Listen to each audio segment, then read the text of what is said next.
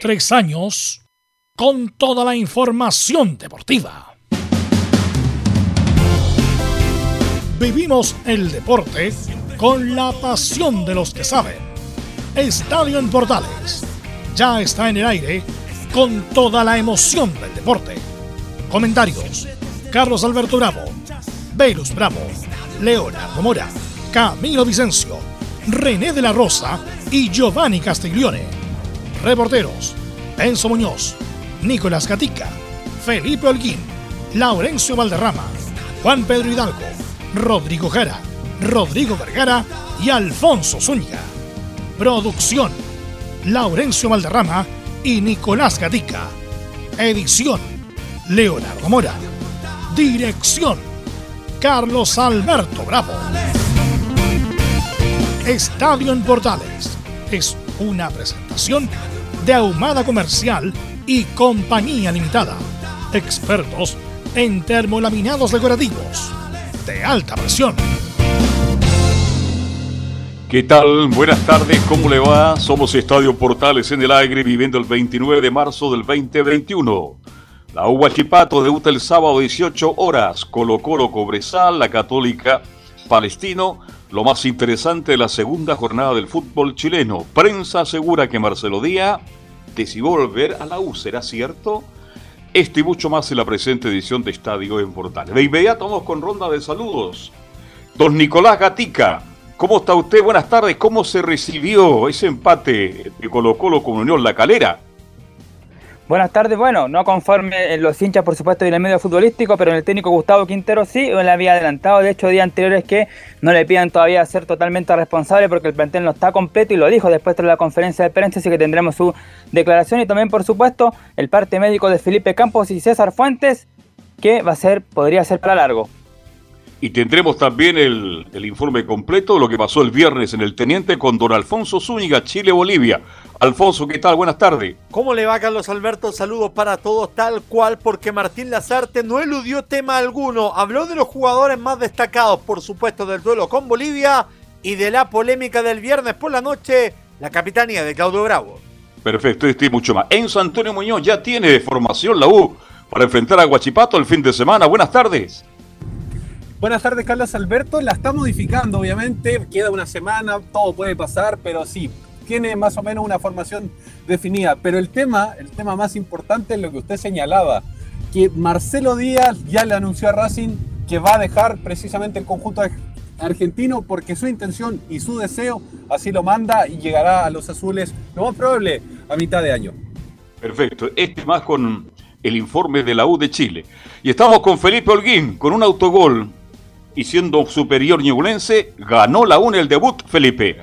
Muy buenas tardes, eh, Carlos Alberto. Gusto en saludarlo nuevamente y a todos los oyentes de Estadio Portales. Así es, la Católica ganó con lo justo, con un autogol de ahí de, Fontanini. Eh, y la Católica también tendremos declaraciones desde el eh, técnico Gustavo Poyet, quien habló tras la victoria por 1 a 0 ante el elenco de Ñublense en el duelo de campeones. Estoy más en Estadio Portales. Perfecto. Perdió Unión, perdió Palestina, mañana juega Audax, Don Laurencio Valderrama. ganó la Unión. Perdón, ganó la Unión. Este, eh, juega Audax el próximo martes. El informe de Laurencio Valderrama. Hola, ¿qué tal, Carlos Alberto? Buenas tardes para usted y para todos quienes nos escuchan en Estadio Portales. En este lunes, por supuesto, tendremos todo lo que dejó la, victoria de la Unión Española eh, ante Santiago Wanderers, la primera de Jorge Pelicer a nivel local, 3 a 1, eh, con dos goles de Cristian Palacios, que envuelve en gloria y majestad al cuadro hispano. Y por cierto, lo que dejó la derrota de, Palestino ante Deporte Antofagasta con algo positivo que, eh, que, fue el gol y la asistencia en su partido debut como profesional de Bruno Bartichotto, hijo de un tal Marcelo Pablo. Este más en Estadio Portales.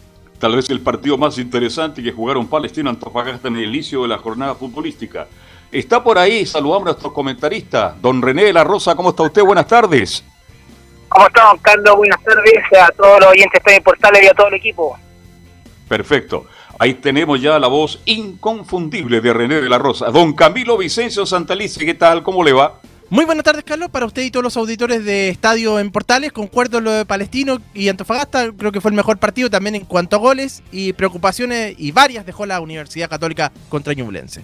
Velo, buenas tardes. Buenas tardes. Eh, sí, como tenemos varios temas, pero destacar cositas, como decía, como diría Guillermo Coppola. Eh, yo hace mucho tiempo que no veía la Fórmula 1, eh, era seguidor de la época de Alain Prost, de, de Ayrton Senna, Nigel Mansell, y producto que después lo daban por televisión abierta, me acuerdo. TVN, RTU en esa época con Alejandro Mau, y yo veía la Fórmula 1 y ahora que nuevamente, hace como un año, dos años, está por ESPN abierto, o sea, no hay que pagar como antes. Vimos la carrera ayer de Bahrein, que estuvo muy buena, muy buena, muy entretenida entre, bueno, Verstappen y em, Hamilton. Tremenda carrera como la, como la antigua, así. Pasaba uno, pasaba al otro, pasaba uno, pasaba al otro. Muy buena la carrera, además que eh, muy entretenido con la tecnología de los autos, muy moderna, que después te, se trasladan después en algún momento al, a la conducción normal de las calles. Así que estuvo muy entretenido lo de la Fórmula 1. Hecho este paréntesis, vamos con las titulares que lee Nicolás Gatica.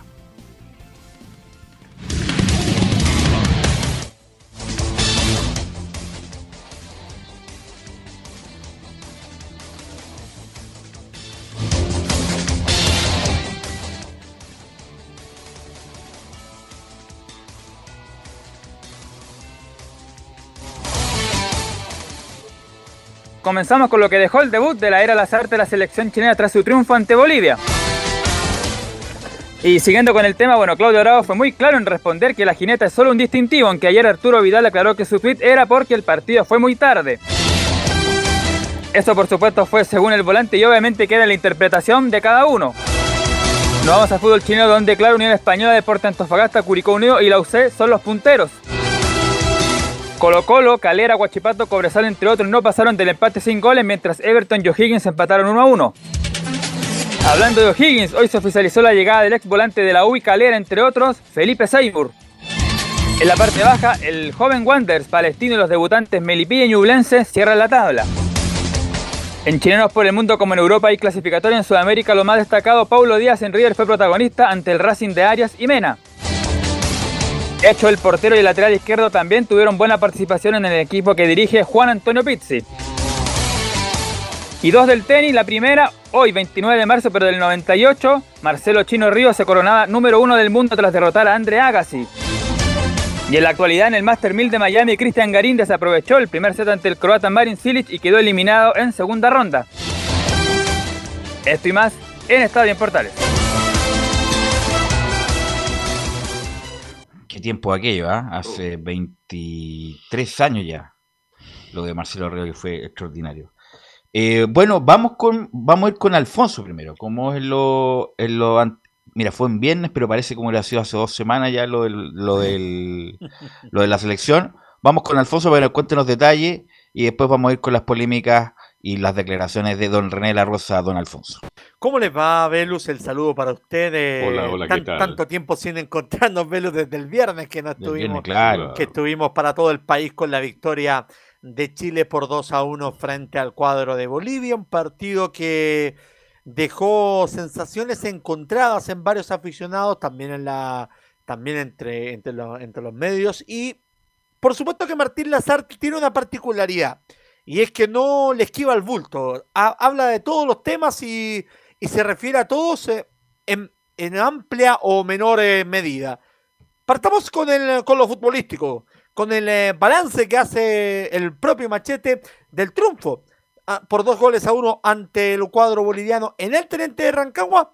Tenemos la posibilidad de poder escuchar la palabra del técnico uruguayo de nuestra selección acá en Portales. En líneas generales creo que hicimos un buen primer tiempo eh, en la segunda parte perdimos un poco el balón eh, y nos costó un poquito más.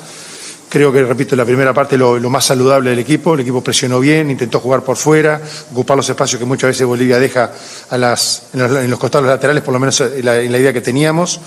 Este, generamos, no muchísimas, pero bueno, generamos cinco o seis situaciones. Eh, y bueno, en la segunda parte sí sufrimos un poquito más. Está el tema del jugador que tenemos que trabajar, es un aspecto que hay que trabajar, tanto ofensivo como defensivo pero por lo demás estamos satisfechos porque siempre frente a, frente a un primer partido de estas características, con varios debuts, con jugadores que no son habituales, este, uno queda satisfecho. Bueno, llama la atención que hay que mm, decir algunas cosas. Bolivia es el peor equipo de, de Sudamérica, por lejos, hace ya un buen, buenos años. Eh, se sacaron muchas cuentas de leer en varios lados, en columnas, en, en, en otros programas que uno escucha, qué sé yo hay que, hay que aterrizar el asunto. Por supuesto que hubo cosas buenas, como lo dijimos en la transmisión también con los muchachos, con Alfonso, con, con Laurencio, eh, que, y con Rodrigo Vergara, que estuvo allá en Rancagua. Eh, lo de Tomás Alarcón, yo creo que es una realidad. Eh, él perfectamente puede estar entre los 25, pero se jugó con un equipo menor, discreto, que el único jugador de categoría que tenía era de categoría era Marcelo Moreno Martins. Eh, que se vieron algunos jugadores que pueden ser, pero insisto, eh, el, umbral de exigencia era menor, era Bolivia. Por supuesto que, que, por algo hay que partir, y eso es lo bueno. Y le pregunto a René, que no, no hemos comentado, ¿qué te pareció, René, en general, la actuación de Chile con Bolivia el otro día? ¿Está René? Se nos fue René. Fue a buscar el pico. Camilo, ahí sí. El entrenador de la selección, eh, el primer tiempo fue mucho mejor que el segundo, que eh, ya llega a ser, y me van a perdonar, pero un poquito aburrido. Y estuve la oportunidad de estar viéndolo, pero aburrido. Eh, no de merecer a la selección boliviana, porque también tuvo en el segundo tiempo bastante oportunidades, manejó bastante el valor, Chile la perdió, y yo creo que siendo merecer a Bolivia, yo creo que por algo se parte, como bien lo dices tú, pero yo creo que hay que mejorar bastantes cosas, especialmente eh, en los goles. Eh, eh, ahí más adelante voy a comentar lo referente a los jugadores de la U, que también tuvieron la oportunidad cuando jugaron amistoso el fin de semana, y ahí también hablé algo con ellos, así que ahí te lo voy a comentar. Camilo, ¿qué te parece el partido a ti? A mí me parece un partido que obviamente no fue bueno desde la parte técnica, pero igual, y reconociendo, pese, pese a todo, hay que rescatar a algunos jugadores. Me parece, bueno, Pinares ya venía del ciclo eh, anterior, pero creo que en esta oportunidad por lo menos se mostró más, bajó bastante a bajar eh, balones. Ahí también, junto con Tomás Alarcón, creo que son de los dos jugadores que, hay que tener en consideración. Eh, y también el otro, el segundo tiempo, al final, Carlos Palacios, creo que también merece algunos más, minutos. Por ahí creo que, que se puede ir rescatando. A mí no me gustó el partido. Estoy de acuerdo contigo que el rival el más malo, y por mucho tiempo que es muy malo, no tiene mucho. Pero es bueno partir, es bueno conocer bueno, la idea futbolística. Creo que fue distinto a lo que mostraba Rueda. Es distinto Lazarte, un equipo más agresivo, que marcó arriba. Estoy hablando del primer tiempo, que llegó, que se creó ocasiones de gol. Hay otro fútbol, otro estilo, y eso creo que deja conforme. Ahora, referente a los jóvenes, yo me quedo con el volante central de Higgins de Rancagua. Creo que fue Alarcón. el Alarcón, creo que fue el mejor el mejor lejos de todos los que yo vi, y el resto, bueno, hay que verlo con otro rival, eh, con otro rival más exigente, pero por lo menos se partió y la idea futbolística de las artes es distinta a la de Rueda. Sí, los dos centrales, bueno, no tuvieron mucho trabajo a pesar de que Moreno Martins igual los molestó a los dos Vegas y Gary Medel.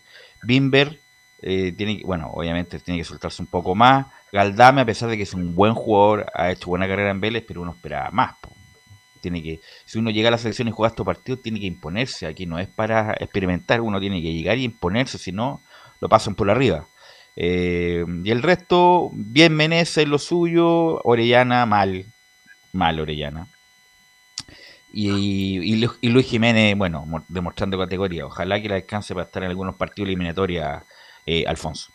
Es así. Ustedes mencionaban jugadores y bueno, es momento de escuchar a Martín Lazarte hablando de estos jugadores destacados. Vamos a partir por quien mencionaba a Carlos Alberto Bravo. Esta es la palabra de Martín Lazarte en Portales sobre el desempeño del volante de O'Higgins de Rancagua, Tomás Alarcón.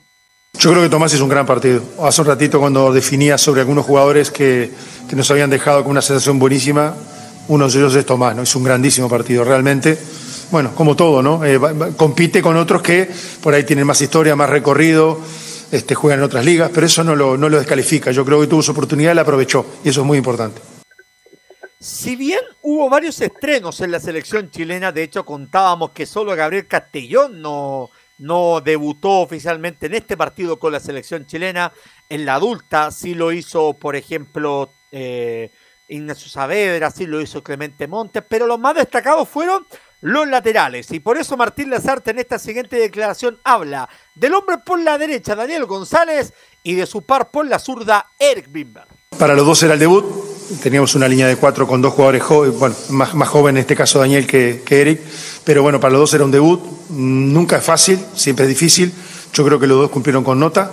Eh, en el caso de Daniel incluso más condicionado por ni siquiera su posición. Pero bueno, en un equipo donde quizás necesitemos centímetros en algunos momentos de la eliminatoria, o incluso por la, ausencia de un compañero, me parecía, me parecía válida la posibilidad de que compitiera, lo hizo bien.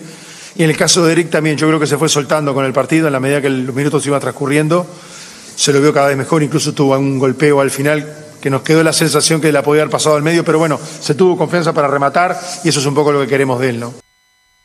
Y el último de los mencionados eh, por ustedes en, esta, en este debate inicial es eh, Luis Antonio Jiménez, autor del primer gol, que no hacía un tanto desde ya ese partido del 2005 que nos detallaba en la transmisión Laurencio Valderrama frente a Venezuela por clasificatorias a Alemania 2006. Detalle que no marcaba, y esta es la palabra de Martín Lazarte respecto a la actuación del hoy jugador de Palestino. Yo creo que Luis ya lo comenté con anterioridad, yo, yo creo que es un jugador utilicé esa forma de definirlo, ¿no? Es una suerte de, nueve y medio. No es ni un centro delantero clásico. En, muchos, en muchos momentos de su carrera jugó como, como enganche, como enlace, como número 10. Por lo tanto, para mí tiene esas cualidades, ¿no? Este, yo, yo creo que es un buen partido, dadas las características del mismo juego, con, muchos chicos jóvenes incluso a su alrededor. Este, me parece que cumplió con crece lo que, lo que pretendíamos. Eso en el aspecto futbolístico de la selección chilena que, ya se espera. La intención de la selección chilena es para el mes de mayo o para el mes de abril realizar un microciclo y otro más en el mes de mayo que va a ser previo al receso que se va a tener por Copa América y muy probablemente por fecha de clasificatorias, algo que va a tener que tomar una decisión en los próximos días la Confederación Sudamericana de Fútbol, más aún tomando en cuenta la situación sanitaria de varios países de Sudamérica. Pero la noticia del, eh, del viernes en la previa al partido, lastimosamente fue eh, una situación extrafutbolística. Todo ocurrió cuando Martín Lazarte confirmó a Claudio Bravo como el capitán del, eh, del, equipo nacional. De hecho, Gary Medel había anticipado que iba a haber una sorpresa en su cuenta de Instagram. Bueno, la sorpresa era la presencia con la jineta de Claudio Bravo. Eso no le pareció a Arturo Vidal, quien eh, finalmente hizo una publicación que después borró en sus redes sociales de, de molestia por esta situación, la cual después, eh, como anticipaba en los titulares, Nicolás Gatica explicó que tenía que ver con la tardanza de los o por lo tarde que eran los partidos, tomando en cuenta que el partido de Chile era a las 2 de la mañana, hora en Europa. Puede ser una pero, excusa, pero hablemos en serio, ¿usted le hablemos cree? en serio. Ah, sí. Está lo mismo, eso es mentira, se puso eso por... Porque estaba molesto, no quería de Capitán Bravo. Estaba molesto, por, así que Vidal siempre tiene su qué con las redes sociales. Así que René, eso no es nada nuevo de Vidal de eh, explicitar en redes sociales su molestia, René. Eh, Belu, yo voy a ser súper tajante. Eh, cero aporte esos comentarios, todo lo contrario, debería eh, ser eh, otra motivación para el equipo. La verdad, ser capitán no, es menor, no es menor, para qué andar con cosas y menos una selección.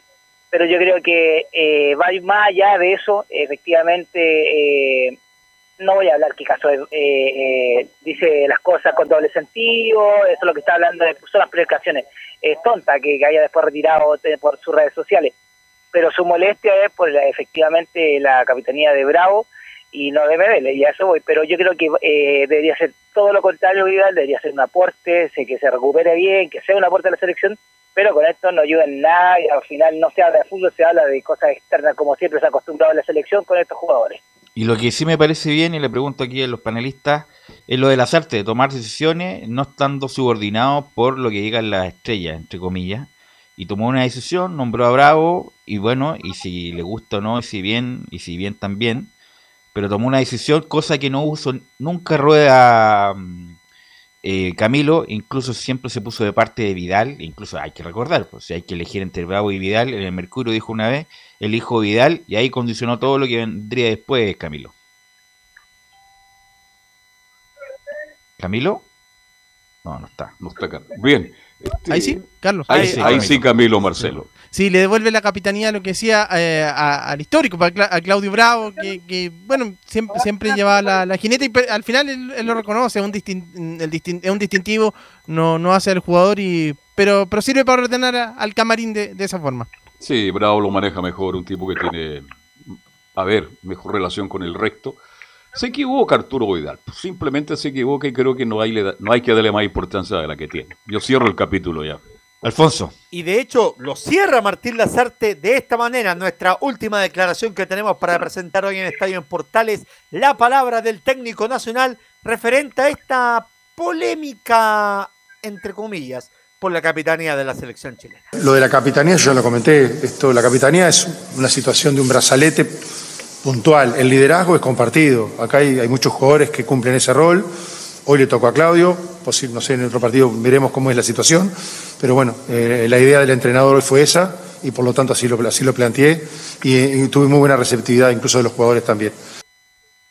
En ese sentido, muchachos, ya para cerrar el informe de este seguimiento que hemos hecho en portales de la selección chilena, eh, habrá que estar atentos con las eh, reacciones dentro del medio local, porque el sábado escuchábamos en portales la, el enojo que tuvo Ronald o la molestia del técnico de Santiago Wanderson al Fuentes por entre comillas, el no cumplir la promesa que habían, o el acuerdo que habían pactado con, eh, con eh, Martín Lazarte por la presencia del ya mencionado Daniel González, que finalmente jugó 88 minutos y que puso en duda, de hecho, la presencia del joven jugador de 19 años en los próximos procesos. Recordando, vuelvo a insistir. Pero, pero, Alfonso, disculpa que te interrumpa. Ronald Fuentes fue seleccionado chileno. Él conoce de Sabe perfectamente, vale mil veces mil veces, a pesar de que sea con Bolillo un, amistoso corneta en Rancagua, vale mil veces jugar ese partido que jugar un, partido del torneo local por lo que representa. Debutó, lo conocieron todo el mundo, todo el mundo sabe quién es Daniel González.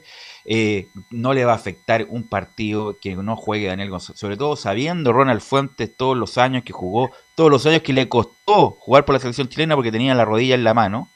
Eh, por lo tanto, eh, no puede estar condicionado el técnico de jugar 40, 45 minutos por lo de Ronald Fuente. Lo he escuchado también en otros lados y yo estoy de acuerdo con eso. No puede estar nunca el técnico condicionado si lo pone 30, lo pone 40, lo pone 50, porque él, él decide si lo pone como, como quiera, Alfonso. Es así, pero lo concreto es que en abril se espera que haya un nuevo microciclo con jugadores del medio local, tal como ocurrió en el pasado mes de marzo y habrá que estar atentos a las decisiones que se tomen en Luque de manera tecnológica también por eh, la Confederación Sudamericana de Fútbol para saber si es que la previa de la Copa América el 13 de junio en el debut ante Argentina en Buenos Aires habrá fechas clasificatorias con destino a Qatar 2022. Y ahí estaré informando, por supuesto, don Alfonso Zúñiga. Muchas gracias, Alfonso. Muy, muy amable. Un abrazo, muchachos. Que Hasta luego. Bien. Hasta luego.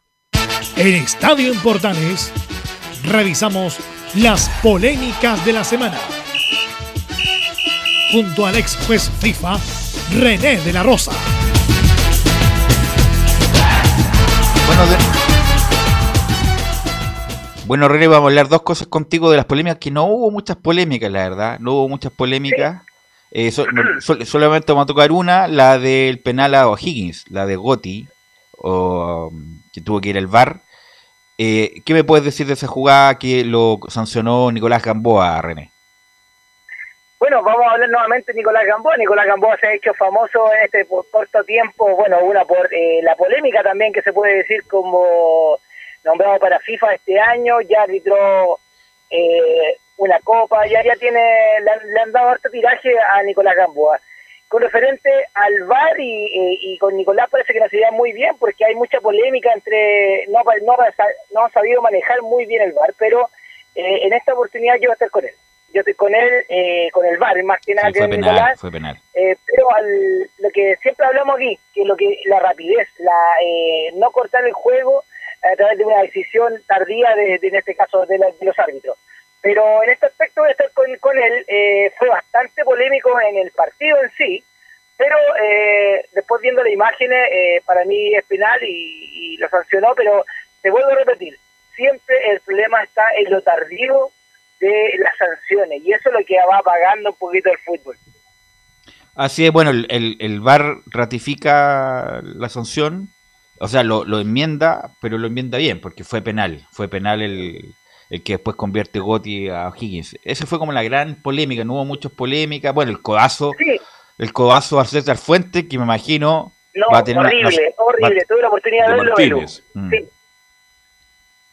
Tuve la oportunidad de ver ese partido, bueno, eh, destacar también lo de Jorge Osorio que eh, está eh, asignando a, la, al- a las mujeres que están en el fútbol femenino, ahora que estaba la Lely Vázquez ahora en ese partido, en ese de hecho estaba como asistente número dos muy cerca de esa jugada, y se nota en la jugada por televisión que ella también le dice algo a, a Julio Bascuñán y después Julio Bascuñán lamentablemente se deja llevar por, eh, por eh, a lo mejor estaba obstruido, estaba tapado por ahí y le mostró amarilla y después ve las consecuencias que provocó lamentablemente esa jugada que después el jugador se demostró puede poner abogado, puede ser pidiendo disculpas, todo el tema, pero la sanción ya estaba y efectivamente se veía bastante eh, sorprendido el mismo jugador que cometió la falta porque fue bastante agresiva y lamentablemente, bueno, así quedó el jugador de Colo Colo que después, eh, como magnifican mucho los, los, No, pero claro. Bueno, preparadores, lo, lo que es eh, los auxiliares, y le, pues nada, le pusieron ahí. Yeso en la, en la- nariz, pero como te digo yo, eh, Julio Bascuñán ahí, bueno, demostró que también se puede cambiar una tarjeta como, bueno, no es primera vez que lo hace en todo caso, pero a veces hay que esperar un poquitito la resolución y ver las consecuencias. No, era expulsión de inmediato y bueno, va a ser sancionado este muchacho Martínez, no sé, unas dos, tres fechas, porque fue la verdad grotesco la, la falta. Y bueno, después nos va a entregar el parte Nicolás Gatica respecto de los Social Fuentes. Pero bueno, también tuviste la experiencia, René, arbitraste el sábado un amistoso entre la U y Santiago Morning. Cuéntanos tu experiencia desde que ingresaste al CDA, René. Bueno, eh, bueno, contar a la, a la gente que, que el fútbol se mueve como, como nadie, eh, a nivel profesional más todavía. Contarle con esto eh, yo creo que se va a desayunar la gente.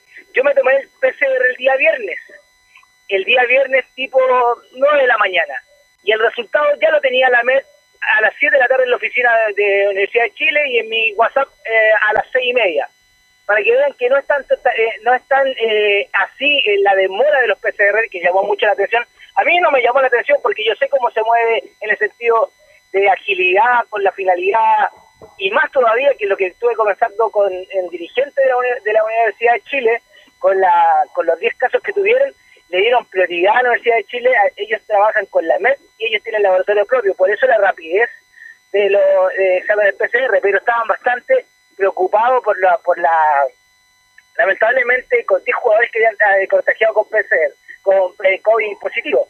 Así que eso también ayudó a que gente de MED vaya a los clubes eh, en forma directa y tengan los resultados a cortas horas. ¿Y qué me puedes decir de lo que viviste, del partido, del- de los tres tiempos de 30 minutos, de lo que viste? Tú fuiste y te encanta todo lo que opinamos toda la semana de los jugadores, qué te pareció bien, qué te pareció mal. Sí, René? mira, te, comento que, bueno, Santiago Morning eh, fue con el los dos equipos fueron con el plantel eh, titulares, se hicieron tres tiempos de 30 minutos, eh, el resultado general fue un 2 a 2 entre Universidad de Chile y Santiago Morning, Morning le dio la lucha, a, bueno, con el resultado se ve, y jugaron todos los, los valga de redundancia, los titulares en diferentes tiempos. Eh, sancionó un penal a último minuto a favor de Ángelo Enrique, que había llegado a las 3, me contaba, profe, yo llegué a las 3 y media de la mañana a mi casa y estoy aquí. Claro, porque bueno, son profesionales, también hizo un gol, el gol de penal que se le sancioné a Ángelo Enrique, lo, lo marcó Pablo Arangui, así que bueno, ahí están todos los jugadores, eh, una, una tarjeta ahí roja, una tarjeta amarilla, más, menos, pero en partido amistoso en realidad tú lo mejor que sabes, Velus, que nosotros siempre jugamos y somos tan técnicos, eh, no hay amistoso en, en- en ocasiones. Se pueden llamar amistoso, pero entran con toda la fuerza, así que lamentablemente no, no, no tenían posibilidades de sanciones para el y para el campeonato, pero había unas faltas bastante groseras y bueno, así se demostró y, y ¿Quién te llamó? todo bien, lo único calor, calor cuatro y media de la tarde, tres tiempos de 30 minutos, así que ahí la sufrí, pero todo ¿Quién te- bien felizmente. ¿Quién te llamó la atención ahí en cancha, René? ¿Qué jugador te oye, qué buen jugador, no lo tenía visto? ¿Quién te llamó la atención? Mira, hay varios jugadores que, eh, que en este caso el entrenador de la Universidad de Chile le está haciendo jugar. Eh, a ver, ¿qué, qué puedo de, de- Es que me llamó la atención solamente, el, hay un jugador que me da a perdonar la gente y ustedes también en, el estudio, que jugó el- hasta el año pasado en Palestino, si no me equivoco, ¿no? Que se fue a la Universidad de Chile, pero no es joven, es argentino sí. No sé que, que me, Camilo me puede ayudar, que... Camilo, argentino. argentino en la U. De palestino. De palestino. Tino Tino. Sí, de Palestino se, se fue a la U.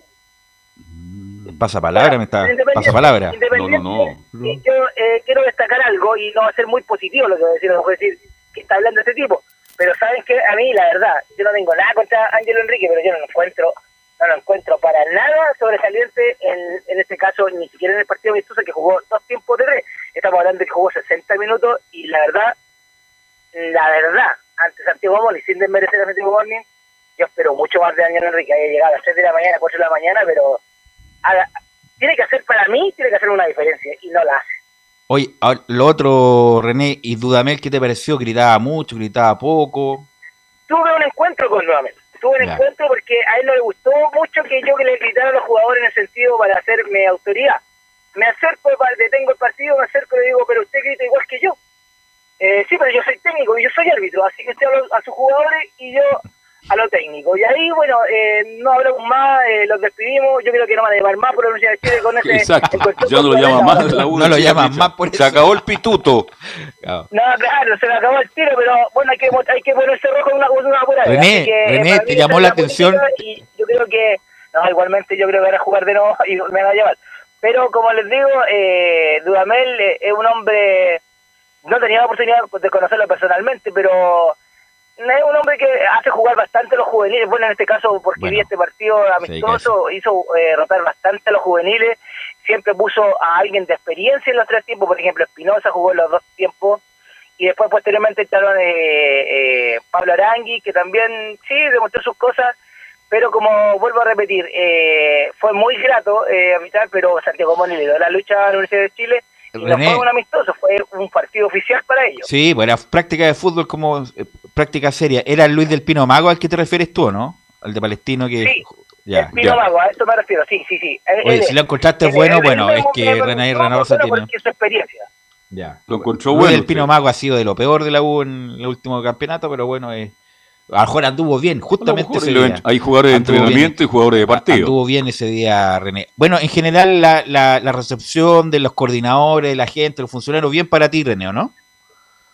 Eh, sí, bueno, de hecho, eh, todos los protocolos sanitarios como corresponden. eh, era un partido oficial para ellos, era un partido oficial. Eh, los coordinadores, bueno, ahí estaba Goldberg mirando también por ahí, por los edificios, mirando siempre los jugadores de que se destacan, especialmente los juveniles, los que están a punto de pasar al primer equipo. Eh, como te vuelvo a repetir, y me llamó mucho la atención que eh, hicieron jugar a muchos juveniles, pero con mucha, con hombres de experiencia, con eh, la rotación fue muy, Una mezcla. muy poca, en el sentido que jugaron 30 minutos con juveniles, en el sentido que habían un 40% juveniles en el campo de juego y los demás eran de experiencia, así que no, para nada, para nada, para nada eh, fue eh, destacar eh, eso de, de Universidad de ¿Tú Chile, de- conocías- de hizo rotar bastante juveniles. ¿Tú conocías el centro deportivo, no, René? ¿Cómo? ¿Conocías el centro deportivo de la U? Sí, había tenido oportunidad de, cuando estaba en activo, eh, ir a, a poner nota a bastante árbitros ahí de cadete y una, una oportunidad fui a un partido amistoso también de eh, pero oficial entre Colo Colo y la U a puerta cerrada. Ahora, René, eh, me imagino que, ¿cómo fue el protocolo? ¿No, no, no fuiste a un camarín? po? ¿O te vestiste en el auto? ¿Cómo fue la cosa? No, no, no. Eh, uno, bueno, con el PCR positivo siempre tiene que andarlo trayendo ahí en su celular o, en forma física. Eh, los protocolos de, de entrada al, CDA son bastante complejos, me pueden lo pueden ratificar mis compañeros de que van de, de periodista al CDA. Eh, nos estacionaron en forma aparte, no junto con el plantel. Yo me estacioné, eh, tuvimos que caminar bastante. Eh, en ese transcurso también te puedo comentar que, que vi a Faúndez, ¿te te recuerdas de, de Santiago Morning, este caballero? Al Claro, presidente, el, dirigente de toda la vida. de- Ha bajado 30 kilos de peso, imagínate cómo Está está. enfermo él. Está muy enfermo, gravemente enfermo. Está muy enfermo, eh, le comenté que, que trabajaba en Portales, saludo a todos les mandó, pero eh, se ve la parte, eh, bueno, eh, se ve que una persona que, que ama el fútbol igual, aunque sea como Sí. sea, eh, no ha sido bueno, no ha sido mal, dirigente, no, no soy quien para opinar, pero eh, destacar eh, su enfermedad, igual 30 kilos me dijo, profe, yo he bajado 30 kilos de peso, y aquí estoy, tirando para arriba. Claro, tira, pero siempre estuvo ahí. Y bueno, el protocolo sí lo pasaron camarín aparte, eh, felizmente el campo de, deportivo de la U, eh, no por eh, elogiarlo, sino que nos pasaron tres camarines diferentes, los, los vestimos aparte y los jugadores en, otro, en otro sector del CEA y fue bastante eh, protocolar en el sentido sanitario, así que bastante conforme y creo que van a repetir el día domingo eh, con Santiago Morning, también me pudieron soplar ahí.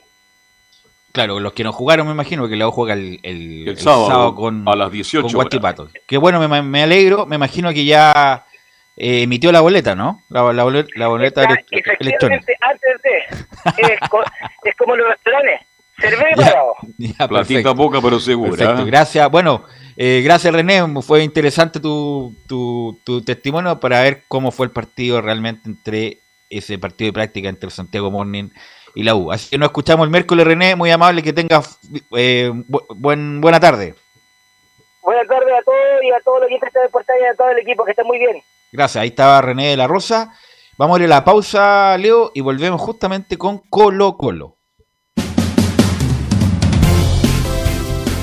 Radio Portales le indica la hora. Las 2 de la tarde, 9 minutos. ¿Necesitas promocionar tu marca o producto? Anunciar en la primera de Chile es rápido, fácil, con cobertura nacional y no cuesta tanto.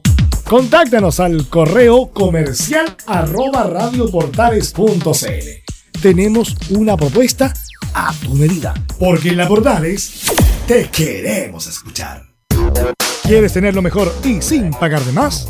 Las mejores series de televisión, los mejores eventos deportivos, equipo transportable, películas y series 24/7. Transforma tu TV a Smart TV. Llama al 973-718989. Twitter arroba panchops. Visita www.radiosport.cl, el sitio web de la Deportiva de Chile. Programas, noticias, entrevistas y reportajes, podcast, radio online y mucho más. Todo lo que pasa en todos los deportes lo encuentras en www.radiosport.cl. La Deportiva de Chile en Internet. Porque lo bueno puede ser aún mejor. Prepárate a conocer la evolución de la Primera de Chile. Bienvenido a Portales Digital. Ingresa ya a www.radioportales.cl y descubre nuestra señal en vivo en audio y video, además del tradicional 1180m. Mantente al día con las últimas informaciones de Chile y el mundo e interactúa con nosotros a través de nuestras redes sociales en Facebook, Twitter e Instagram. Recuerda www.radioportales.cl La nueva multiplataforma de la Primera de Chile ahora es aún mejor.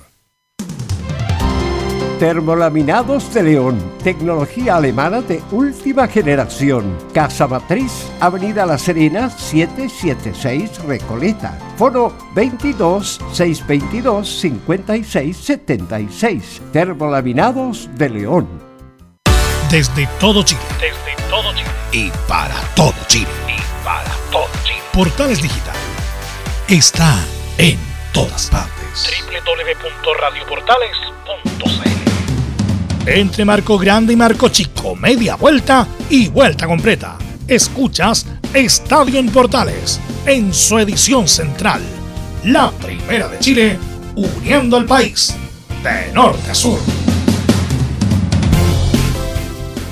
12 minutos después de las 14 horas y estamos de vuelta acá en Estadio en Portales para que nos hable del bodrio del partido que fue el sábado entre Colo Colo y La Calera, pero sí hubo incidencias, Nicolás, como por ejemplo la fractura nasal de César Fuentes. Y usted nos va a contar todo el lado B.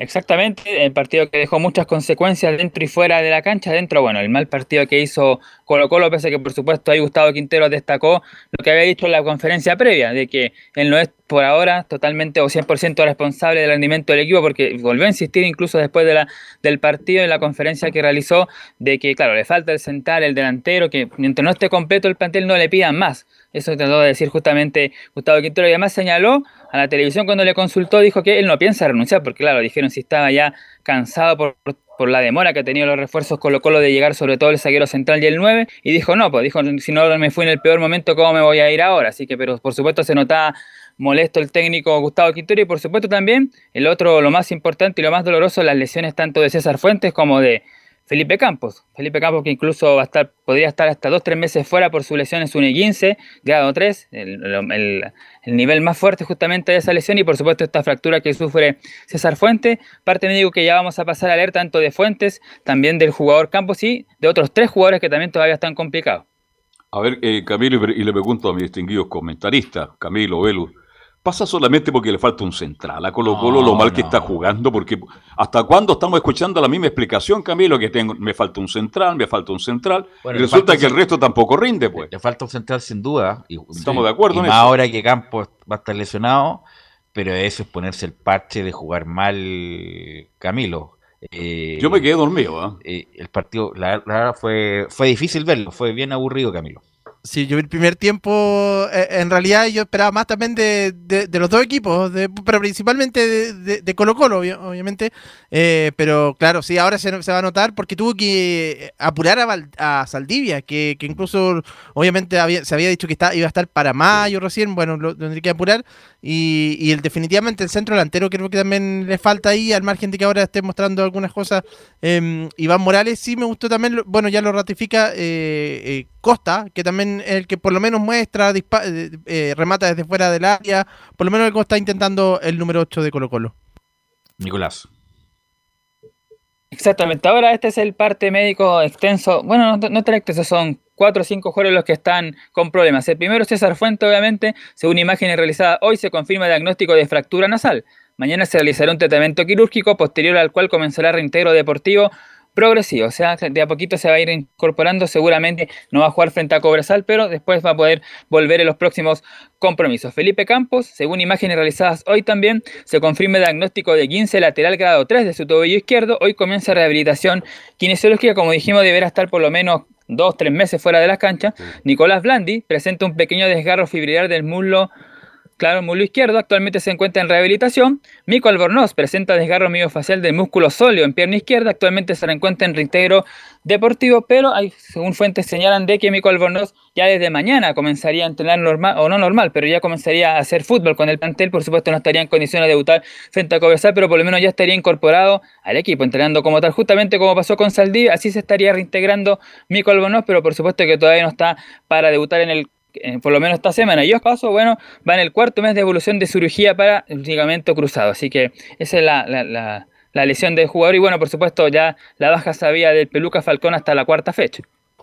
Oiga, pero eh, yo escuché que al Borno incluso lo podrían citar ¿ah? este fin de semana. Ah, pues está lesionado todavía. Pues la información que yo leí durante el transcurso de la mañana, que era una buena noticia para Quintero, que podría ser citado a la banca este fin de semana. Hago la pregunta nomás.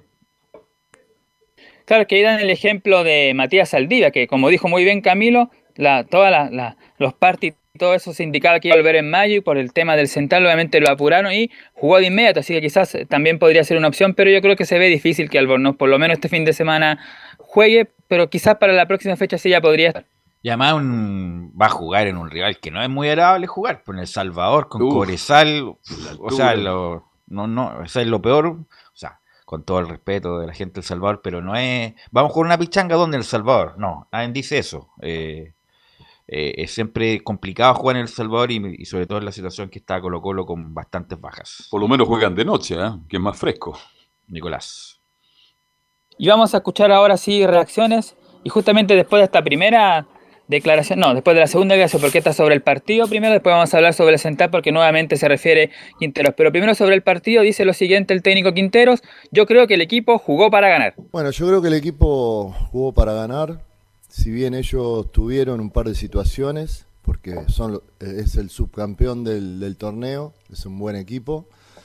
Nosotros tuvimos dos o tres posibilidades en el primer tiempo, en el segundo también, como para convertir. No, no estuvimos finos, fallamos ahí, pegó en el palo. El segundo tuvo mano a mano ahí Morales, otra Fuentes que tapa el arquero. Pero de todas maneras el resultado sirve porque, bueno, eh, jugamos contra un gran rival, más allá de que se hizo el esfuerzo para ganar, no creo que se puede corregir en la, en la definición, seguir trabajando y poder eh, en los próximos partidos mejorar en ese aspecto, ¿no? Y del tema, sí, sí, sí, el defensor y el delantero faltan, sí. Sí, sí, hace ya un tiempo que vengo hablando de lo mismo, ¿no? Pero bueno, espero que llegue lo antes posible. Ahí sigue nuevamente el reclamo justamente de, de Quintero, pues diciendo de que estamos esperando que llegue luego, que llegue luego. Y bueno, ya podría tener una buena noticia el técnico Gustavo Quinteros, por lo menos por el defensor central, que las informaciones indican que Fabricio Formiliano va a jugar hoy día su último partido con Peñarol. Claro, va a terminar la temporada justamente en el fútbol uruguayo y se cerraría esta cuota por supuesto en horas de la de mañana, martes incluso, ya podría incluso estar viajando rumbo a Chile justamente para integrarse, claro, por el tema del PCR y todo eso, de la cuarentena, no esta semana, pero más pronto que tarde el equipo de Colo Colo. Pero antes de que se confirmara esto, decía lo siguiente el técnico Gustavo Quintero. Sí, hay un acuerdo, pero el jugador todavía no está acá. Hay un acuerdo, sí, hay un acuerdo, pero bueno, todavía no, el jugador no, no está acá Todavía no, se han firmado los papeles y bueno, en el momento que se firmen y que viaje, ahí me voy a quedar tranquilo, ¿no? Pero de todas maneras, eh, Daniel Morón está haciendo todas las gestiones. La verdad que se ha movido muy bien, muy rápido, se adelantó un montón con él y ojalá que podamos concretarlo ya para la semana que viene, ¿no? Pero el acuerdo entre jugador, entre jugador y el club, pero ¿qué pasa entre, perdón, entre Peñarol y Colo Colo? ¿Hay acuerdo ya, Nicolás Gatica? Claro, la información que, se indica es que el acuerdo es entre los representantes de ambos, de Colo Colo y el jugador, pero no el club todavía. Claro, con el jugador ya está todo definido, pero el club todavía es el que tiene, por decirlo de una manera, la última palabra. Pero mira, independiente que esté cerca, el otro día, ¿quién lo decía? Parece que tú lo alguien lo decía, no me acuerdo de quién de nuestros compañeros. parece. No, no, no, pero respecto de ya, llega, llega Formiliano, tiene que hacer cuarentena. Y en esa cuarentena, lo más puede entrenar ahí donde esté, en la residencia sanitaria, donde sea y después va a tener que una semana para, ponerse a punto con, con Colo Colo, o sea, son mínimo dos semanas más, o sea, es su tiempo, no es, no es llegar y, jugar, Camilo. Giovanni fue el que le decía el viernes, justamente. Giovanni, ah, Giovanni Castiglón, el, técnico nacional. Que por fin se escuchó bien, ¿ah? por ah. fin, después de un año de pandemia se escuchó bien. ¿Cambió el teléfono? No, no sé qué habrá hecho, pero se, se escuchaba bien. Sí, pues va a estar disponible recién para la quinta fecha, con suerte, quinta, sexta fecha, ahí podría estar disponible entonces Formiliano, si que, si que, si que llegara esta semana. Así es, así que no es, no es, llega Formiliano y juega y va a reemplazar a, en este caso a Campo. Eh, no, no, va a ser eh, rápido el proceso, Nicolás. Otra que vamos a escuchar del técnico Gustavo Quinteros es, como lo estábamos diciendo, lo que, lo que espera él que cuando se complete el plantel pueda mejorar este rendimiento. De hecho, en la primera, en la número 3 dice Quintero, estoy conforme con lo que está haciendo el equipo. Yo estoy muy conforme con lo que está haciendo el equipo, ¿eh? muy conforme. Eh, si bien no se ganó, estoy conforme porque bueno, hemos formado un equipo, se han ido un montón de jugadores eh, hay un montón de jugadores jóvenes jugando. Hoy debutó un chico que cumplió 18 años en defensa. Juega Rojas por derecha también que tiene 18 años. Eh, entonces tenemos un equipo joven que en el futuro va a ser mucho mejor. Tenemos que darle rodaje. Yo creo que con la incorporación de un par de jugadores más vamos a tener un plantel muy competitivo para poder pelear el campeonato, que es el objetivo, ¿no? Tratar de pelear arriba. Ahí está, claro, tiene en cierta forma razón Quintero, un equipo bastante joven, con dos jugadores de 18 años, Jason Rojas, el central eh, Daniel Gutiérrez, así que obviamente la defensa estaba un poco improvisada, el más aceptado ahí era Felipe Campos y en cierta medida también eh, Gabriel Suazo. Pero ahora sí es la 4, en la que, eh, como se comentaba, él espera del plantel completo y cree que ahí el equipo podría mejorar, y eso justamente confío en que cuando el equipo esté completo vamos a jugar mejor. Se jugó contra el campeón, y se jugaron 60, 60, 65 minutos muy buenos, donde íbamos ganando el partido. después por esas fallas que uno siempre prevé o trata de prever eh, o de, digamos, anticiparse, el juego aéreo, perdimos tres, hicieron tres goles de juego aéreo, donde estamos buscando un, defensor que tenga esa, esa, fortaleza, que venga a aportar al equipo mucho juego aéreo.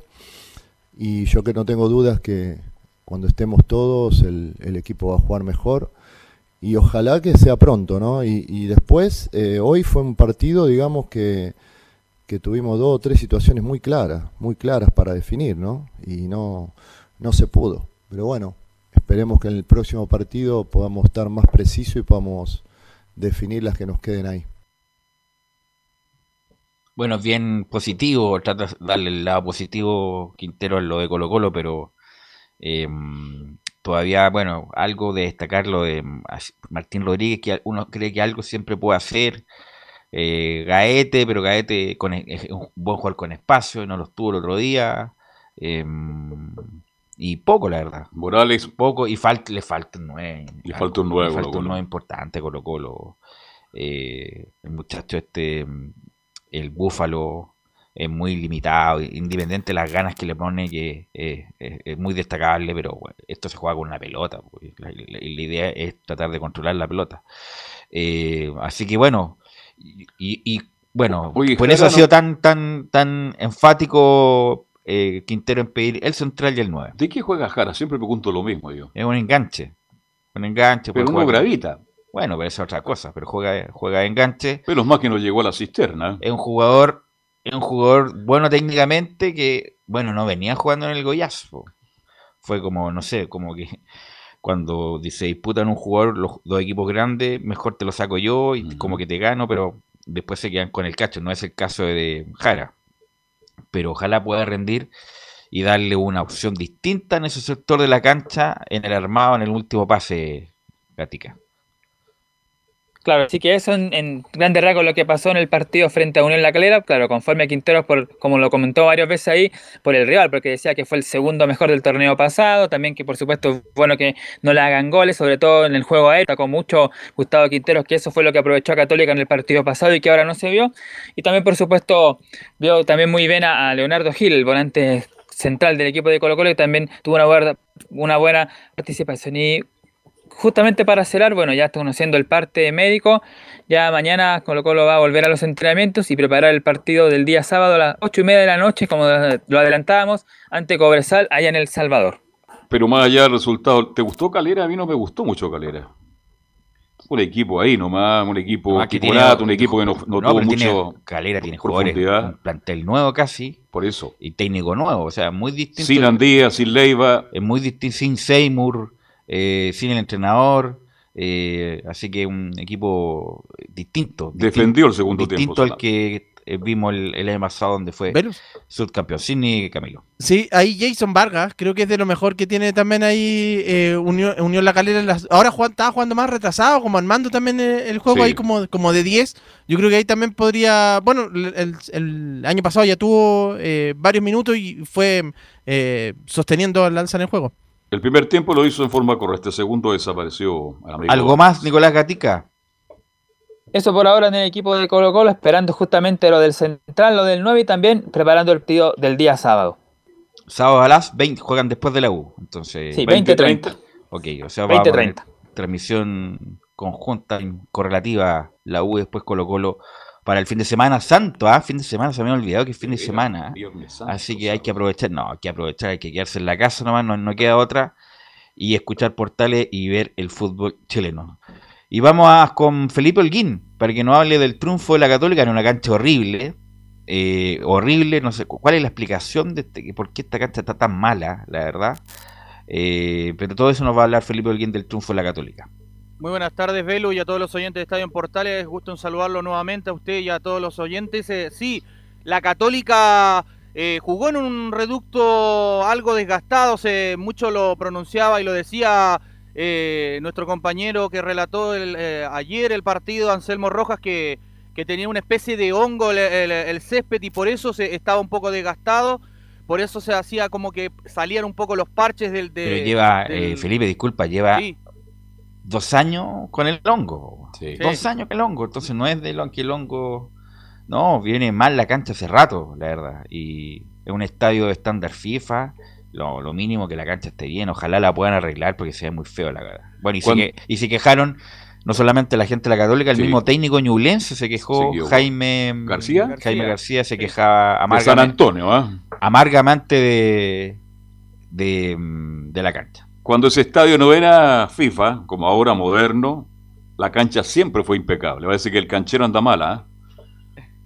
Parece, porque se notaba que daba muchos botes en falso, el, balón eh, no picaba muy bien. Y bueno, y al respecto ya para entrarnos en lo que fue este partido, eh, que la Católica no, no jugó muy bien, a mi parecer. eh, si bien eh, eh, marcó un autogol Fontanini, el eh, central argentino del cuadro ñublense, escuchemos las primeras declaraciones de Gustavo Poyet donde habla, jugar bien y perder es mejor a jugar mal y ganar. En fútbol tenés que ganar. Eh, si fuera fácil, no jugaría nadie contra nosotros. ¿no? Yo creo que la pasión que mostró hoy Ñublense, la forma que nos pusieron sobre presión, la forma que buscaron el resultado, es para elogiarlo. Creo que hicieron un trabajo muy bueno. Eh, nosotros de nuestro lado analizaremos lo nuestro, pero sobre todo sabiendo las dificultades que hubieron durante el partido y lo que nos pasó, y, de ahí adelante a mejorar.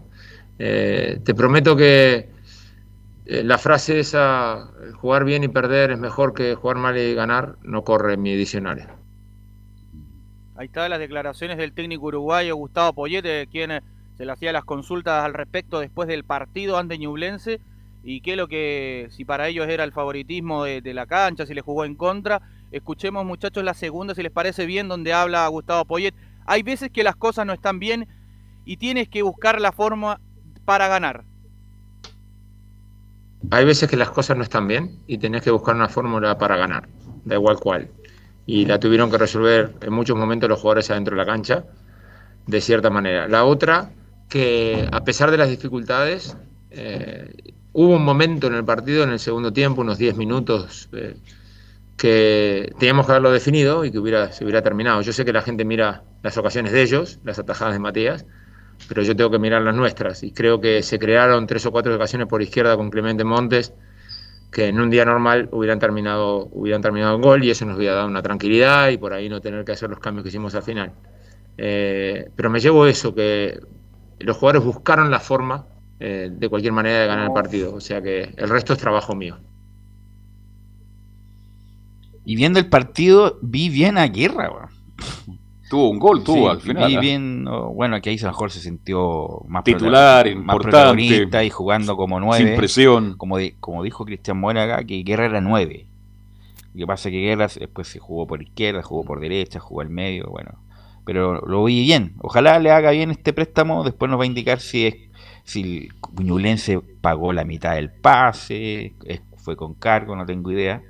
Pero lo, vi bien a Guerra ayer como más empoderado del, del puesto. Le, le puede hacer bien en un equipo más chico, con todo respeto.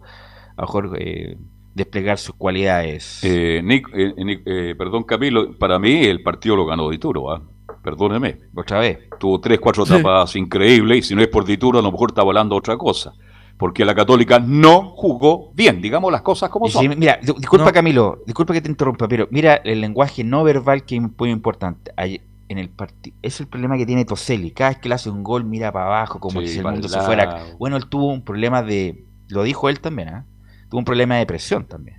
Él tiene como ese rictus negativo. Cada vez que le hacen un gol mira para abajo, mira para el cielo, chuta, ¿qué pasó? Entonces como que el, el arquero estaba caído ya.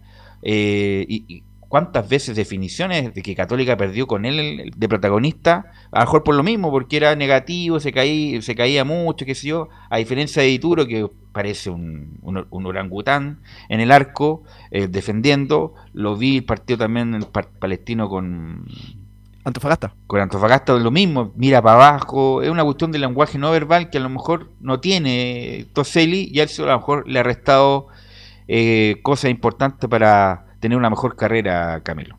Sí, y acá eh, con respecto a lo que decía también Carlos, se nota, ¿sabe? me da la impresión de que eh, evaluando, eh, eh, quizás bueno, el primer partido oficial, eh, pero bueno, segundo en realidad porque fue el contra Colo Colo, pero hay unas señales de que Poyet es más defensivo que, que definitivamente que Holland. Por lo menos en el segundo tiempo Sin lo mostró así, sí. fue un equipo más de contra, yo creo, la Católica, aprovechando Con, con algunas oportunidades con Clemente Montes, que ahí hay un jugador que a lo mejor merecería más minutos, yo creo, se asoció bien con Leiva, pero se nota que un equipo, por lo menos en este partido, fue un equipo eh, más defensivo. Felipe. Claro, estoy de acuerdo ahí lo, lo que dice Camilo. eh, Clemente Montes se generó muchas ocasiones de gol al respecto y, y también en lo que hizo Diego Valencia, el echarse un poquito hacia atrás. El partido también tuvo Leiva, que tuvo dos disparos eh, de media distancia, uno que la saca el arquero Hernán Muñoz eh, y la manotea y pega en el travesaño y se va al tiro de esquina. Y la otra que tuvo en el vertical abajo derecho, también eh, gran jugada también de Leiva cuando le abre el espacio al llegar a línea de fondo. Ahí el jugador Clemente Montes en velocidad cuando se lleva a Bernardo Cerezo. Eh, escuchemos la última declaración donde habla a Diego le faltó nada más que el gol. Bueno, primero Diego le faltó nada más que el gol. Creo que se quedó con esa jugada, ¿no? La de, la de cabeza que le quedó un poco baja.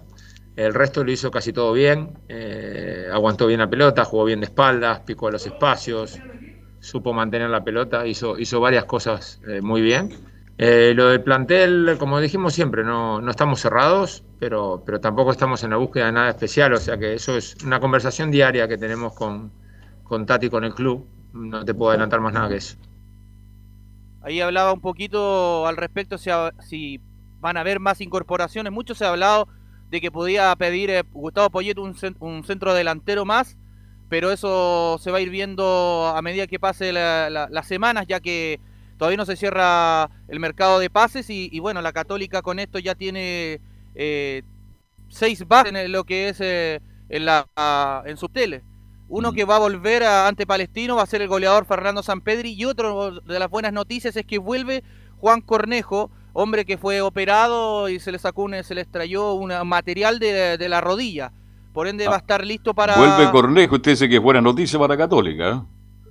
Para mí Claro, sería buena noticia que volviera Puch. No, y también Puch, esa es la otra. esa es buena noticia. Va a volver también a entrenar durante la semana, entre mañana, ya que vuelve a los entrenamientos la Católica, ya que hoy día tuvo día de descanso. Y como ya para cerrar eh, el informe del día de hoy, la Católica, un dato no, no, no, no menor, eh, sumó 52 fechas consecutivas como líder de la primera división del fútbol nacional. Felipe. Dígame, Camilo. Y lo otro, ahí Bran Compuero, bueno, lamentablemente se lesiona, él justamente viene por una eh, revancha, porque el 2018 estuvo lesionado, ahora se lesiona en el segundo compromiso, venía eh, teniendo camiseta titular, hay que ver, me imagino que también irá a estar un par de semanas fuera.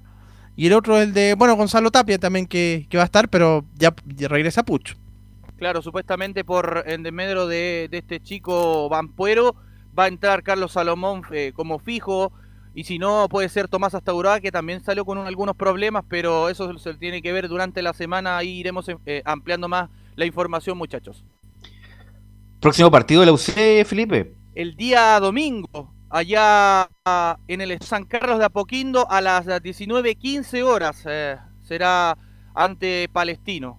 Ah, ya, buen partido, buen partido. Tino, Tino, Palestino sin con, el Cheringa. Palestino con Católica. Gracias, Felipe, muy amable. Muy buenas tardes muchachos. Vamos a la pausa, Leo, volvemos con la U y con Laurencio Valderrama. Radio Portales le indica la hora. Las 2 de la tarde, 36 minutos. Atención candidatos a constituyentes, alcaldes, concejales y gobernadores regionales. Radio Portales Digital ofrece sus servicios para que divulgues tu campaña. Precios módicos. Conversa con nosotros.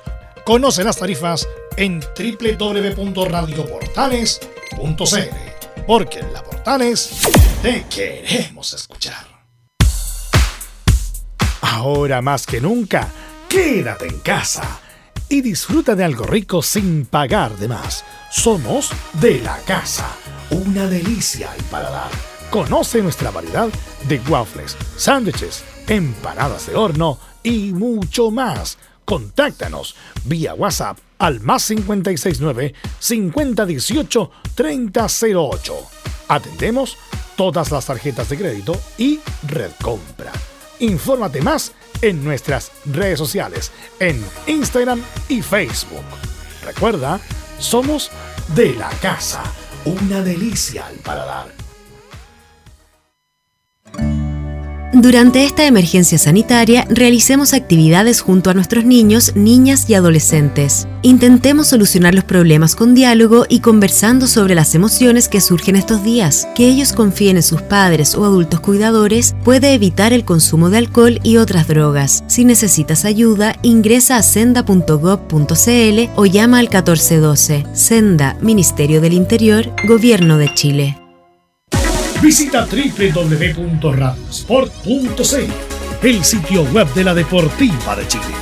Programas, noticias, entrevistas y reportajes, podcast, radio online y mucho más. Todo lo que pasa en todos los deportes lo encuentras en www.radiosport.cl. La Deportiva de Chile en Internet. Comercial IAC y Compañía Limitada. La mejor calidad mundial en laminados decorativos. Comercial IAC y Compañía Limitada es Vertec en Chile. San Ignacio 1010, Santa Rosa 1779, Avenida Mata 446 y Portugal 501. Comercial IAC y Compañía Limitada es Vertec en Chile. Desde todo Chile. Desde todo Chile. Y para todo Chile. Portales Digital está en todas partes. www.radioportales.cl Un acercamiento electrónico a todo lo que pasa en el fútbol. Escuchas Estadio en Portales en su edición central. La primera de Chile, uniendo al país de norte a sur. 14 con 39 y varias novedades en la U antes de, bueno, lo que nos va a indicar eh, Enzo Muñoz. Bueno, yo sabía esto, que la U tuvo una sangría económica justamente por pagar muchas comisiones a los representantes. Sabía que había, pero no sabía la, la esa, exactitud de los montos, la verdad, pero ahí era infernal, infernal, no sé cómo nadie contuvo esa sangría económica, esa negligencia, porque una cosa es traer un jugador importante, que sé yo, pero otra cosa es pagarle la cantidad de comisiones que la, U pagó en su momento, desde el 2014 más o menos. Eh, y no, fue grotesca, grotesca, y justamente por esa cantidad de comisiones que la U pagó en su momento, incluso está pagando a representantes, justamente mucho se explica el déficit que tiene la U actualmente Enzo Muñoz. Sí, Belu, lo que tú señalabas precisamente, porque la información es muy clara. Eh, señala que hay un representante que tiene nombre y apellido, lo vamos a decir, Fernando Felicevich, eh, tiene como una cláusula con, por el, el, tema de Ángelo Enrique específicamente, porque el, cuando llegó Ángelo Enrique en el 2018 llegó a cambio de un millón de dólares por tres años y medio de contrato. Bueno, en el contrato se establece que Fernando Felicevich, su representante, re recibirá anualmente cerca de 20 mil dólares que se deben pagar en dos cuotas semestrales. Hasta el fin del vínculo de, de Angelo, el, el, el, representante del jugador va a recibir cierto de cerca de 175 mil dólares. Eso es lo que va a recibir solamente por la negociación, por así decirlo, que tuvo en su momento para que Angelo Enrique llegara a la U no solamente ese, sino que tiene varios más y otros representantes. Incluso pudimos más atrás, yo siempre lo hablo lo que pasó con la Gata Fernández en su momento. La Gata Fernández, que bueno, hizo un par de goles y todo lo demás, pero no fue el aporte que se esperaba.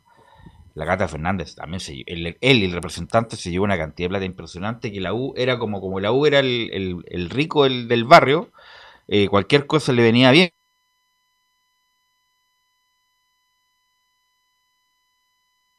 Que ni siquiera en los buenos momentos era recomendable, menos ahora que está la cosa como está, Enzo. Claro, desde azul a azul, eso sí, hay que decir que al menos lo que han dicho es que situaciones como, como la anteriormente mencionada de Ángelo Enrique, la que tú mencionabas también de, de la Gata Fernández, no deberían volver a repetirse.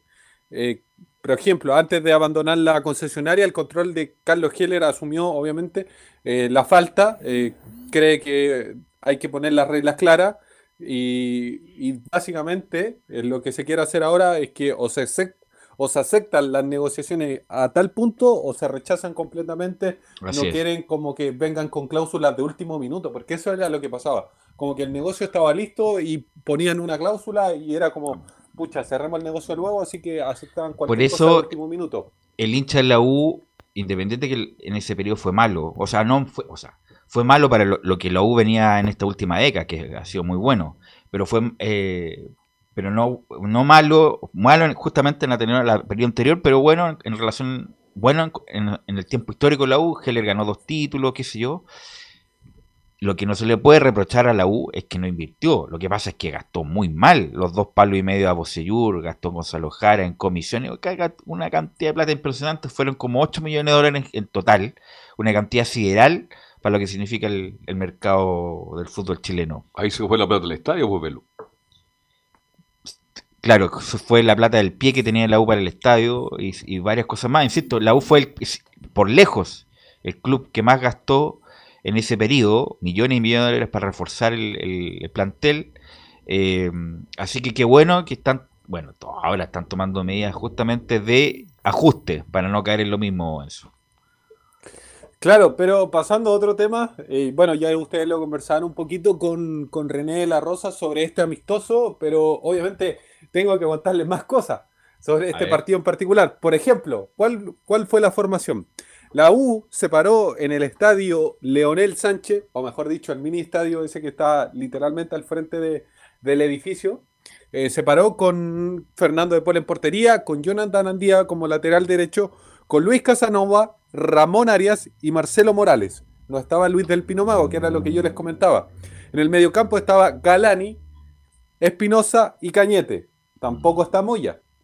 Y adelan- adelante, obviamente no hay modificaciones, más allá de que obviamente, como lo señalaba René, Ángelo no jugó, por así decirlo, el primer tiempo, ingresó el, el segundo y el tercero. Estuvo Simón Contreras, Joaquín Larribey y Nahuel Luján. Pero ojo con este último, ojo con este último, porque resulta que eh, salió bastante cansado, muy cansado, como que eso es un tema que preocupa dentro de la, de la dirección técnica de Rafael Dudamel. Lo había sacado, por ejemplo, en el partido contra San Lorenzo, también por la misma situación. Entonces, obviamente, quieren llevarlo con una puesta a punto al jugador. Otro tema, sobre, a- eh, sobre Jonathan Andía. La U, la U evaluó la salida de Augusto Barrio de la institución. Pero ojo, hay un problema. ¿Cuál es el problema? El problema termina siendo Jonathan Andía. Y más que Jonathan Andía, las citaciones que tenga a los microciclos, a las fechas eliminatorias, a las Copa América. Ese, ese detalle hace que en este momento la U no se, deten- no se pueda, por así decirlo, desprenderse tan fácil de Augusto Barrios. Porque sienten que van a perder mucho, mucho a Jonathan Andía por el tema de la selección. Entonces, para no perderlo, eh, obviamente quieren tener un seguro y en este caso el seguro sería eh, Augusto Barrios. Me parece bien. Me parece bien. Está el muchacho que lo destacamos el otro día que jugó Navarrete. Pero bueno, está recién, el primer Sí. partido que juega. Así que tiene que haber un profesional propiamente tal. Y Barrio, a pesar de que no, no rindió como en Antofagasta, pero por lo menos un jugador que te puede jugar ahí. Eh, así que yo. El, el punto es que eso lo quería preguntar. ¿Qué, qué pasa con Cristian Cuevas? Que el fin de semana se habló tanto de la posible llegada de Cuevas.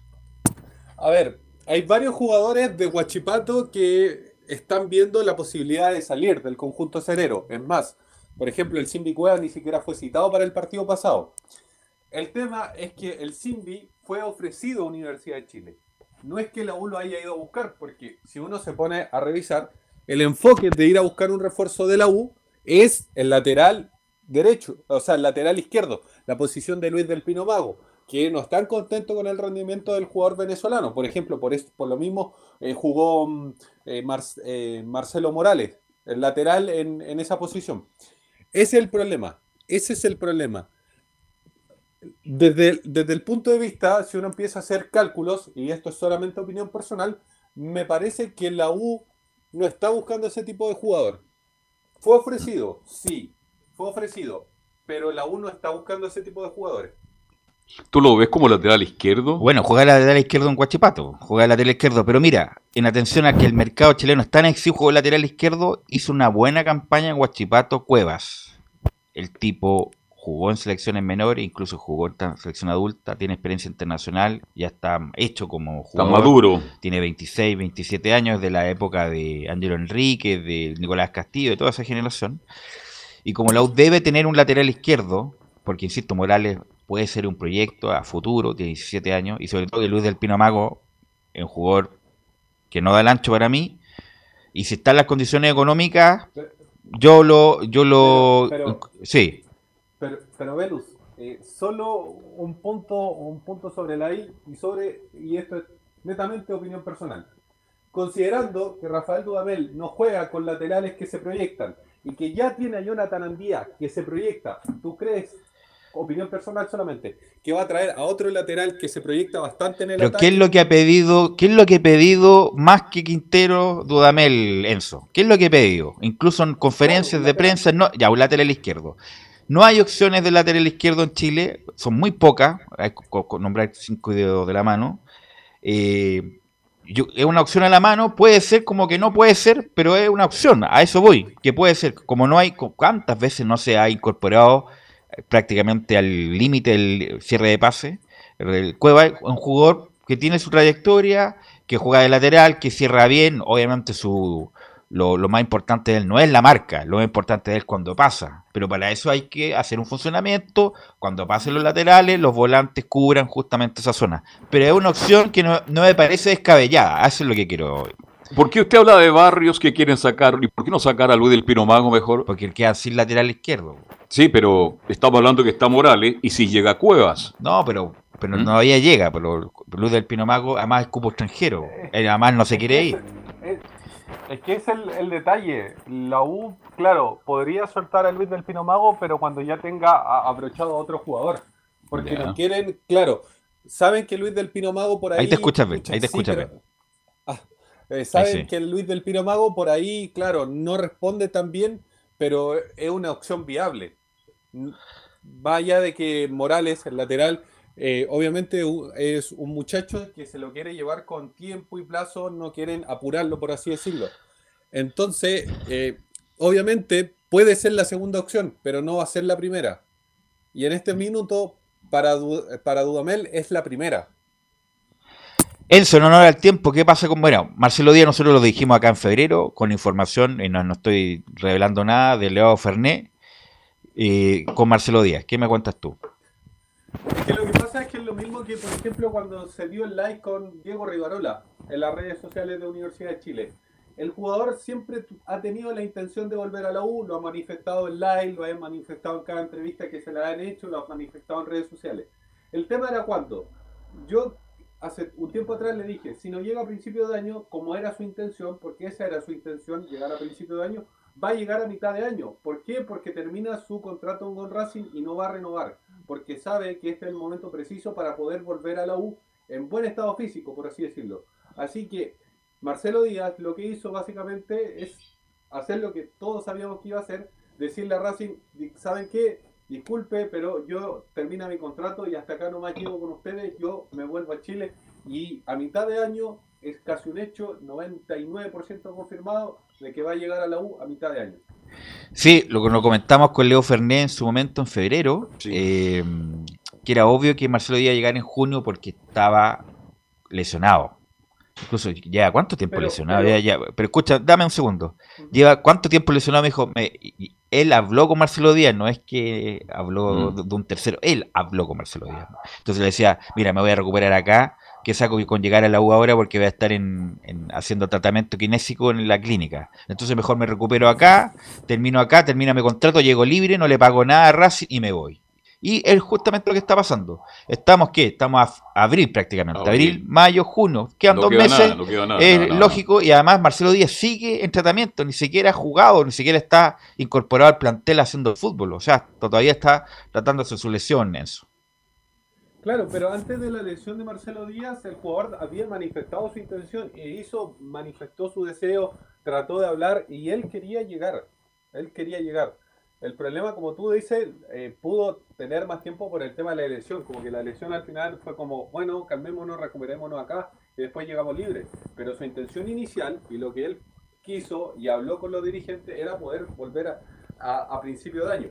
No se le dio, obviamente, por el tema de la elección, como lo decíamos, y ahora va a salir mucho mejor, mucho mejor, porque recordemos, Racing le debía dinero. Entonces Marcelo Díaz lo que quería era como decirle, bueno, ya que me deben plata, eh, Deme la libertad de acción. por- Claro, es básicamente eso. Lo que hizo, por ejemplo, en su, en su momento Caroca, cuando se fue a Iquique, la U le debía unos montos de unos premios y les dijo, bueno, no me lo paguen, pero yo me voy libre. Eso es lo que iba a hacer Marcelo Díaz a principio de año.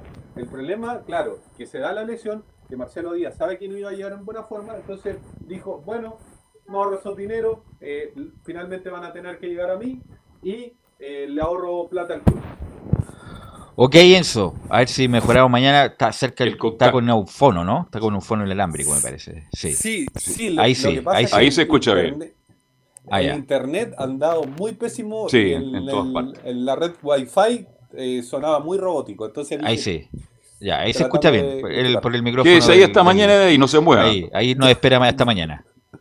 Bueno, Ya, gracias Enzo, muy amable. buenas tardes. Vamos con don Laurencio Valderrama para que nos informe de las colonias de ese partido eh, palestino muy malo, de que Antofagasta lo ganó presionando. Lo mató en los primeros minutos, lo presionó a Palestino, no lo dejó salir y Palestino no, tu- no tuvo respuesta, Laurencio. Hola, ¿qué tal muchachos? ¿Me escuchan bien? Buenas tardes. Muy, Muy bien. Ahora sí, ¿qué tal? No, eh, como siempre un gusto de, de saludarlo y, y obviamente hubo tanda doble este fin de semana con los equipos de Colonia. El cuadro de la Unión Española ganó el sábado el- por la noche a Santiago Wander por 3 a 1 y ciertamente el día domingo con ambos partidos con transmisión de Portales Digital, eh, Palestino terminó perdiendo por 4 a 2 ante Deportes Antofagasta, duelo de coperos, recordemos que ambos están en la Copa Sudamericana por distintas llaves por supuesto y obviamente eh, hay una autocrítica también por supuesto del Coto Sierra con esta derrota, eh, 3 a 0 eh, se fue al descanso el cuadro árabe, además perdiendo un penal Luis Jiménez, quien fue figura el día viernes con su gol ante el cuadro eh, de Bolivia, pero erró un penal el día eh, domingo en, en este partido ante el, de, el Deportes Antofagasta. Si les parece, vamos a escuchar de inmediato la declaración del Coto Sierra, básicamente en... Antes de, eso, le, le quería cocinar una cosa que o- eh, obviamente el Coto Sierra de- destacó, el, y todos en Palestino, el gran debut de Bruno Bartichotto, que fue, el- que fue lo único positivo de Palestino el día de ayer por la tarde. Gol y asistencia del hombre formado en Católica y que está a préstamo en el cuadro de Palestino. Así que si les parece, vamos a ir de inmediato con lo que declaró el Coto Sierra ante una pregunta de Estadio Portales en la 0, en la 01, perdón, donde dice que lo que hizo Bruno Bartichotto fue muy bueno y Luis Jiménez hizo un sacrificio. Lo de Bruno lo dije en la, en la pregunta anterior. Me pareció que, lo que hizo a partir de que entró fue muy bueno, que además hizo un gol, ¿no es cierto? Y tiró y dio el pase, ¿no es cierto?, para el gol de Juan. En ese sentido, creo que fue un muy buen primer partido. Y ojalá esperamos, ¿no es cierto?, que, que siga creciendo y que lo vamos a acompañar, ¿no es cierto?, en ese crecimiento, porque creemos, ¿no es cierto?, que cuando lo trajimos era un jugador que nos podía aportar no solamente por- porque tiene, puede cumplir el tema de los minutos del sub-20, sino que además porque eh, tiene la capacidad. Yo sigo pensando que esto, uno primero se fija en la capacidad de los jugadores y luego en el carnet de identidad, independiente de que hay que cumplir una cantidad de minutos eh, por reglamento. Y lo de Luis, obviamente terminó cansado, no era el partido que nosotros habíamos pensado, ¿no para que él jugara. Y bueno, en definitiva, él, hizo el sacrificio de, de jugar el viernes, volver a jugar hoy día, y eso obviamente siempre, siempre es muy complicado, no para cualquier jugador. Muchachos. Ahora, eh, sí, no pasa esa, así. Esa situación, esa circunstancia en que resbaló ahí Jiménez, a lo mejor estamos hablando de otro partido, ¿o no? Sí, sí, justamente, justamente el, el, el Coto Sierra hace la autocrítica de que eh, en el primer tiempo no jugó el equipo de, de la forma que está acostumbrado, más allá de lo que hizo Antofagasta, que fue muy efectivo, llegó tres veces al arco, eh, marcó tres goles en el primer tiempo y ciertamente Palestino tuvo su, su chance, aún no jugando bien, pero eh, no la pudo convertir con eh, Luis Jiménez, aunque también está el sabor, el sabor dulce de boca de este debut, gran debut de Bruno Barchotto, quien ingresó a los 46 por Ignacio Mesina. ¿Sabe cuál eh, fue el que- mejor jugador de Palestino? Para usted, ¿cuál fue el mejor jugador de Palestino? eh, a mí por lo menos, como eh, tal como lo, lo, lo, lo, lo menciona el, el, club palestino, justamente eh, Partichoto. Para mí Farías. Porque no bueno, pero lo que estamos jugando. Por eso le digo, partido, es que perdónenme, Palestino sin Farías es otro equipo. Se luce Jiménez, gran jugador, se luce Cortés, gran jugador. Villanueva, que es el que cruza, que, es el que corta, que es el que va al sacrificio. Farías. El mérito de Antofagasta. Que, también, también. El mérito de Antofagasta también. que presionó inmediatamente a, a, a, Palestino, no dejó jugar los errores de Toselli y la salida justamente por la presión de Antofagasta y en, en 30 minutos liquidó el partido. Oye, el Cristian Suárez también ahí el banana, también tuvo varias eh, complicaciones sí. al margen, sí, sí, después mejoró el segundo tiempo y el otro que también eh, cuando lo cambiaron como lateral, Brian Carrasco, eh, ahí también anduvo bien el segundo tiempo. Justamente, muchachos, y en honor al tiempo, vamos a ir con una de Bruno Barchotto, el hombre, por lo menos, eh, la figura de Palestino en este, en este partido. Y justamente en la transmisión oficial, en la 01, dice: No fue un debut soñado porque perdimos, pero es lindo anotar. Sí, bueno, eh, no es un debut soñado porque hubiese sido soñado haber ganado, pero la verdad que es lindo debutar, hacer un gol y es lo que uno sueña desde chico, así que feliz por ese lado, pero un poco triste por, por, la derrota. Creo que el primer tiempo nos, nos pasó la cuenta entrar así. Así que nada, eso hay que corregir, pero el primer partido, así que creo que queda mucho por mejorar. Sí, obvio, obvio. Eh, uno aprende mucho más con la calidad de jugadores que, que, que, tiene Católica. Bueno, acá es un club muy parecido, con mucha calidad, pero obvio, uno, uno llega sumando experiencia a poco. Así que nada, feliz por, por haber jugado mis primeros minutos.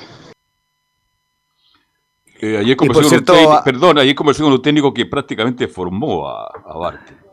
¿Sabe cómo juega Barty Veloso? Muy parecido a Jiménez, siempre de espalda, siempre como nueve y medio, esa es la mejor posición. Pero aunque él es rapidito. Es rápido, claro, puede ir por los costados, afuera. pero ahí donde más se siente cómodo. Esas son las características de Bartichotto. Yo, yo no había visto jugar y re, tuvo cosas interesantes en el día de ayer. Sí, y, y, digamos justamente no solamente marcó el gol, sino que dio una asistencia para el gol de Juan Sánchez Sotelo en este, en este Palestino. Cuéntame. Y después también tuvo otra, en el minuto 91, que también da el pase que sí. al final lo termina perdiendo eh, eh, Sotelo.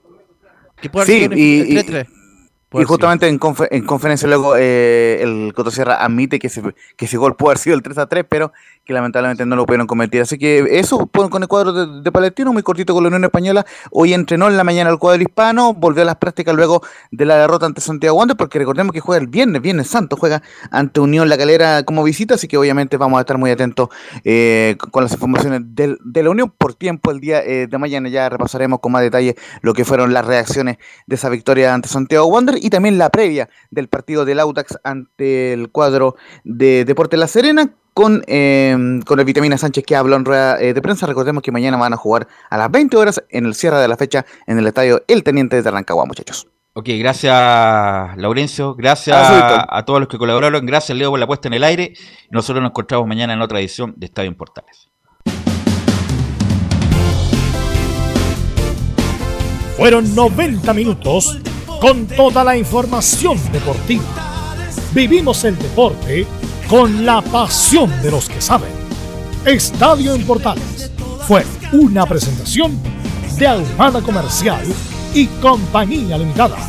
Expertos en termolaminados decorativos de alta presión.